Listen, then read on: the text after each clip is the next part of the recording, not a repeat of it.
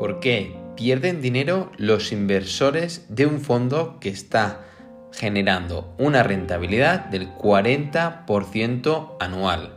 O lo que es lo mismo, ¿por qué están perdiendo dinero los partícipes del fondo ARK Innovation? En este nuevo podcast vamos a dar respuesta a esta pregunta, además te vamos a dar herramientas para que esto no te suceda y compartiremos nuestra opinión sobre la situación actual. Así que empezamos con este nuevo podcast de oportunidadesenbolsa.com y es que eh, esta semana publicábamos en la página web de oportunidadesenbolsa.com en el blog que es público y accesible a todo el mundo un post que se titulaba Cathy Wood, eh, la que Innovation eh, se desploma y nosotros nos preguntamos si compramos. En este post es bastante extenso.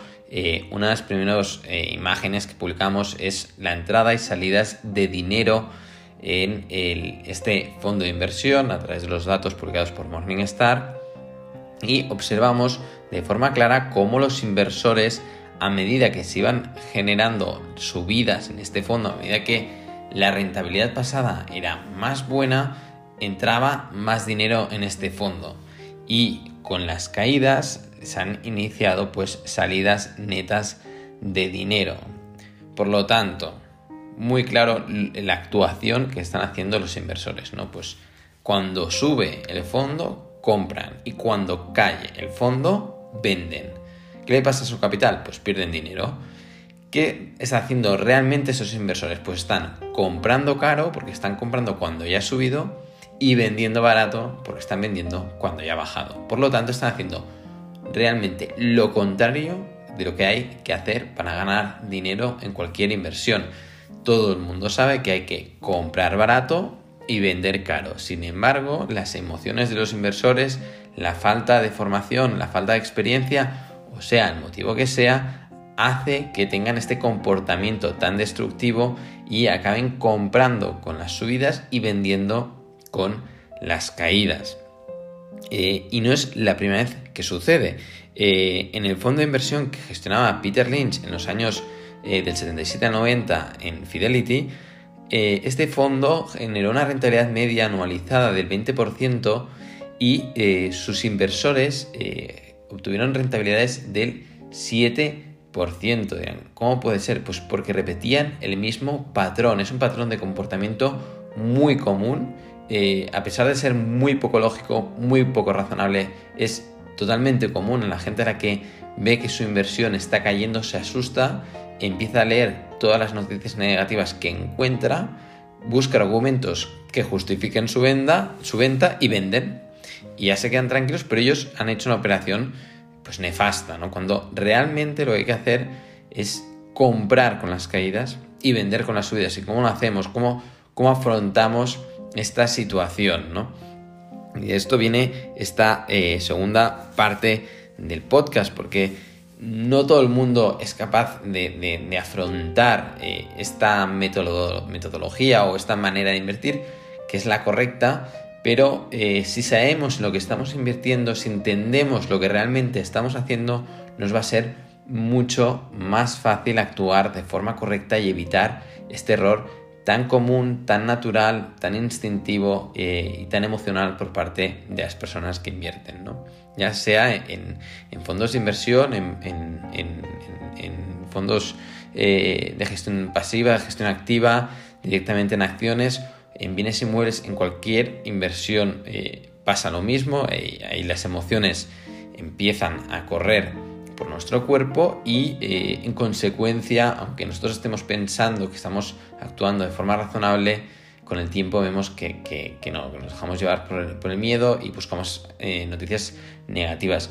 Nosotros siempre, siempre lo decimos, eh, hay que tener en cuenta que de forma general la información que hay en los medios de comunicación tiende a ser negativa.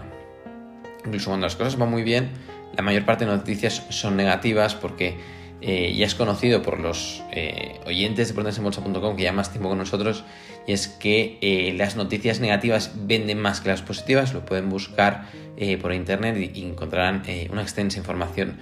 Y es que nos llama más la atención, nos llama más la atención las noticias negativas, somos así las personas, y también pues nos asustan más las caídas que, la gratificación de las subidas, y, esto también está comprobado en, psicología económica, está demostrado en varios libros, y, de aquí a este comportamiento. ¿no? Por lo tanto, cuando tú buscas noticias negativas, es muy fácil buscar noticias negativas. No es lo que vas a encontrar y si vas a, argumentar tu venta en plena caída por, por, esas noticias, pues te va a ser fácil pues, encontrarlas. Como nosotros siempre decimos, lo importante a largo plazo para el inversor de largo plazo es que tenga una perspectiva positiva de la sociedad, de, la evolución de la economía y de la evolución de las empresas. Y eh, la, clave, eh, bajo nuestro punto de vista, es entender en dónde estamos invirtiendo. Si nosotros invertimos en un fondo de elevado crecimiento, pues hemos de entender en qué componentes o cuáles son las principales acciones, empresas que componen ese fondo, eh, cuál es el gestor, si confiamos en ese gestor o no y eh, la composición de, esas compañías si nos gusta o no. Si no nos gusta esa composición de, las compañías que tiene cartera ese fondo, pues quizás no vale la pena que invirtamos en ese fondo. ¿no? Si invirtamos directamente en, compañías, en empresas concretas, vamos a tener en cuenta que estamos eh, comprando una pequeña parte de esa compañía. Pasamos a ser propietarios, eh, aunque sea en un porcentaje muy pequeño, de esa compañía. Y eso es lo que estamos realmente haciendo. ¿no? Y si tomamos esta perspectiva, con esta perspectiva empresarial, eh, entenderemos que, esas caídas siempre van a ser una oportunidad de comprar esa misma compañía que no ha cambiado nada, porque muchas veces se dan caídas generales en el mercado eh, con el mismo estilo de compañías, todas se desploman a la vez. Y, a las compañías no les ha pasado nada. Es la misma que la semana anterior y que el mes antes. Absolutamente nada. Simplemente pues el mercado ha fluctuado. ¿Por qué? como dice Warren Buffett, el, señor mercado es un maníaco depresivo y pasa de la euforia al pánico de la noche a la mañana y, hace que, eh, bueno, las acciones fluctúen de precios eh, con, un amplio rango. ¿no? A largo plazo eh, sí que el mercado sigue la, evolución de los resultados empresariales, es decir, si una compañía consigue crecer en ventas, en estructura en activos, en beneficios y demás, pues la, evolución de la cotización de las acciones y, su capitalización bursátil va al alza y si no lo consigue pues tiende a ir a la baja. Pero en el corto plazo, dentro de esa media, pues los precios fluctúan mucho, ¿no? Y fluctúan de tal manera que si miran ratios de valoración, pues estos ratios fluctúan muchísimo porque el precio fluctúa y fluctúa eh, a unos niveles que, nosotros eh, eh, en un primer momento, cuando estamos empezando, nos pueden impulsar a tomar decisiones erróneas, pero lo que realmente hemos de hacer es aprovecharnos de este maníaco depresivo que es el mercado, de este comportamiento tan errático para tomar ventaja, tomar ventaja de, los desplomes para, para, para irse de compras y comprar esas compañías que más nos gustan, que le tenemos completa confianza por su estructura financiera, por el producto y servicio que ofrecen que creemos plenamente y creemos que va a seguir teniendo utilidad para la sociedad durante los próximos años, eh, por la gestión de la dirección de capital, cómo lo asignan y demás. Entonces, cuando tú crees en esa compañía y lo tienes claro, esas caídas siempre van a ser oportunidades de compra, porque el otro factor que, que también hay que tener muy claro es que nadie sabe lo que hará el mercado.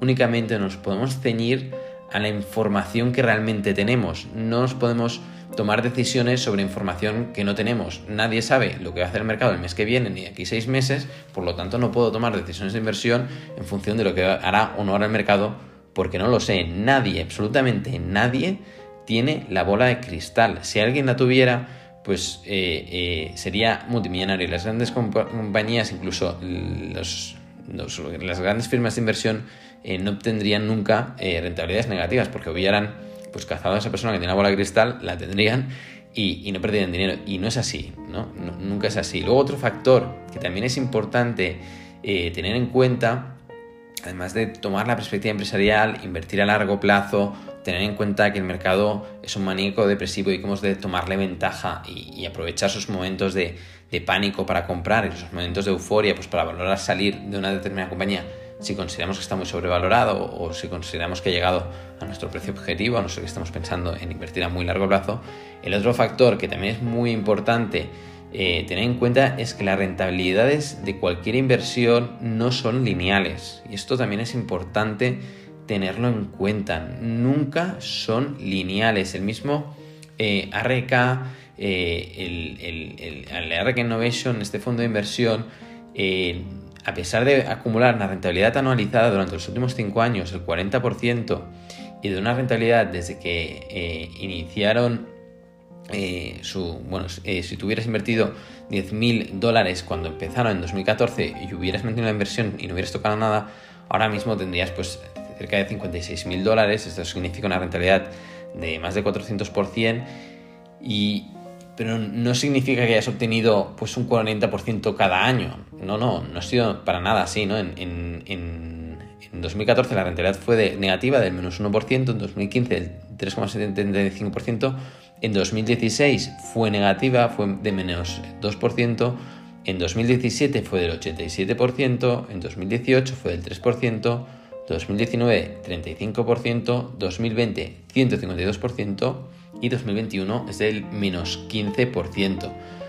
Pero además, intranualmente ha tenido tres caídas de más del 20%, eh, una en 2016, otra eh, finales de 2018, inicios de 2019 y la otra que es la actual caída, corrección de este fondo. Es decir, que en varios periodos este fondo de inversión, por poner como ejemplo, ¿eh?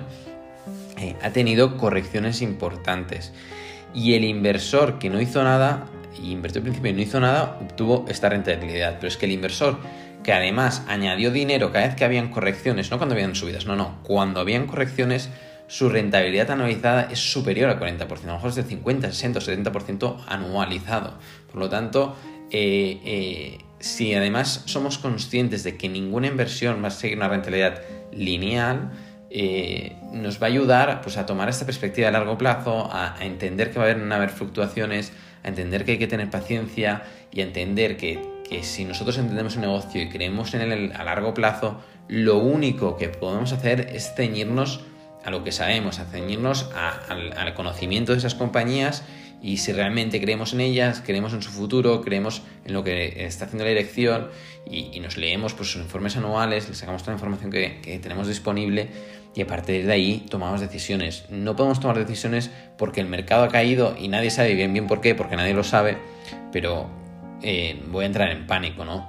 Hay que tener en cuenta que después de subidas eh, muy importantes como las que hubieron el año pasado, es completamente natural de que hayan correcciones. Es, que son prácticamente necesarias. Primero se dan porque unos toman beneficios y luego se empiezan a dar porque otros entran en pánico porque tras la toma de beneficios empiezan las caídas, otros entran en pánico porque están perdiendo dinero porque entran los últimos y, se aceleran las caídas. Cuando se aceleran las caídas, vienen los inversores con más experiencia y se van de compras, ¿no? Y así una y otra vez, ¿no? Y el dinero va pasando de, las manos más inquietas a las manos más pacientes, más, pacientes, ¿no? Y el inversor de largo plazo, ahora mismo, con la especulación que hay actualmente, pues, pues eh, creemos que tiene una ventaja muy clara, ¿no?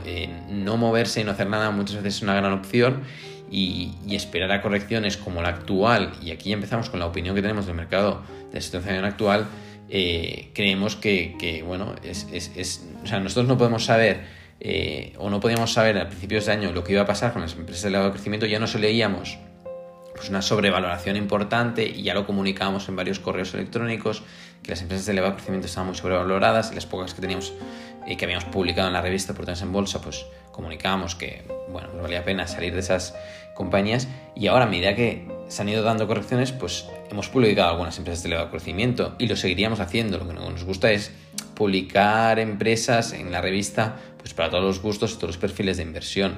Pero actualmente eh, ver cómo empresas como Shopify, que es la empresa líder de, de plataformas para tiendas online, Wix, que es la segunda, o Squarespace, todas han corregido, sobre todo Wix y Squarespace, que han corregido muchísimo, pues nos llama la atención, ¿no? Cuando son empresas pues muy interesantes, ¿no? O ves Zoom, que es una empresa con una estructura financiera pues eh, muy buena y, con una demanda pues muy elevada, que sé que hubo una explosión de precios, una euforia de precios durante el confinamiento pero ahora es que desde máximos de, este último año natural lleva una caída del 60%, ¿no? Mientras las ventas han crecido un 70% en el último trimestre, ¿no? Y así todas, ¿eh? Si van a, a Teladoc, por ejemplo, otra empresa de crecimiento, tiene una estructura financiera maravillosa, está por debajo de su precio libros y mientras sus eh, ventas crecen un 80%, la compañía desde su último máximo ha corregido un 70%, ¿no? Eh, bueno, esto es lo que está pasando, ¿no? Spotify, otra empresa que sin duda es la líder de, su sector, pues más de lo mismo, ¿no? También tenemos otra compañía que desde su último máximo ha corregido un 41% y, bueno, las ventas han crecido un, 26% desde durante el último trimestre y los beneficios un 100%, ¿no? En el último trimestre, con lo cual, bueno, hay una situación muy clara, un diferencial muy claro entre, entre las caídas, las grandes correcciones de las empresas de elevado crecimiento y el comportamiento global de los índices, eh, básicamente eh, llevado eh, al alza por cuatro o cinco compañías, básicamente las FAN, las empresas más grandes, y, la situación actual, teniendo en cuenta que nadie sabe lo que va a pasar en el futuro, que nadie sabe si va a estallar la burbuja o va a durar más, creemos que son eh, oportunidades para ir acumulando acciones. Evidentemente es nuestra opinión, es pura opinión, la compartimos con un único fin de, compartir opinión eh, y no es, no es, asesoramiento financiero, pero es nuestro punto de vista. Eh, las correcciones siempre han sido y serán pues para acumular acciones y los grandes momentos de euforia pues para vender y así es como se gana dinero invirtiendo en bolsa, comprando barato y vendiendo caro. Este es el podcast de portalesenbolsa.com. Recuerden que en la página web, en la zona de miembros, hay la última revista publicada que hablamos de una compañía eh, pequeñita, de elevado crecimiento, que también ha corregido mucho últimamente, con una estructura financiera maravillosa, con unos retornos sobre activos eh, muy elevados, de cerca del, del 20%, unos retornos sobre equity del 40%, eh, un producto fácil de entender y que podría ser pues, una, gran compañía a largo plazo. Evidentemente tampoco lo sabemos, pero sabemos la información que podemos tener de esa compañía, ¿no? Y eso es ahí donde nos hemos de, ceñir, ¿no? De, la información sobre las compañías, intentar entender al máximo dónde estamos invirtiendo y pensar a largo plazo. Esto es todo, nos vemos, hasta la próxima.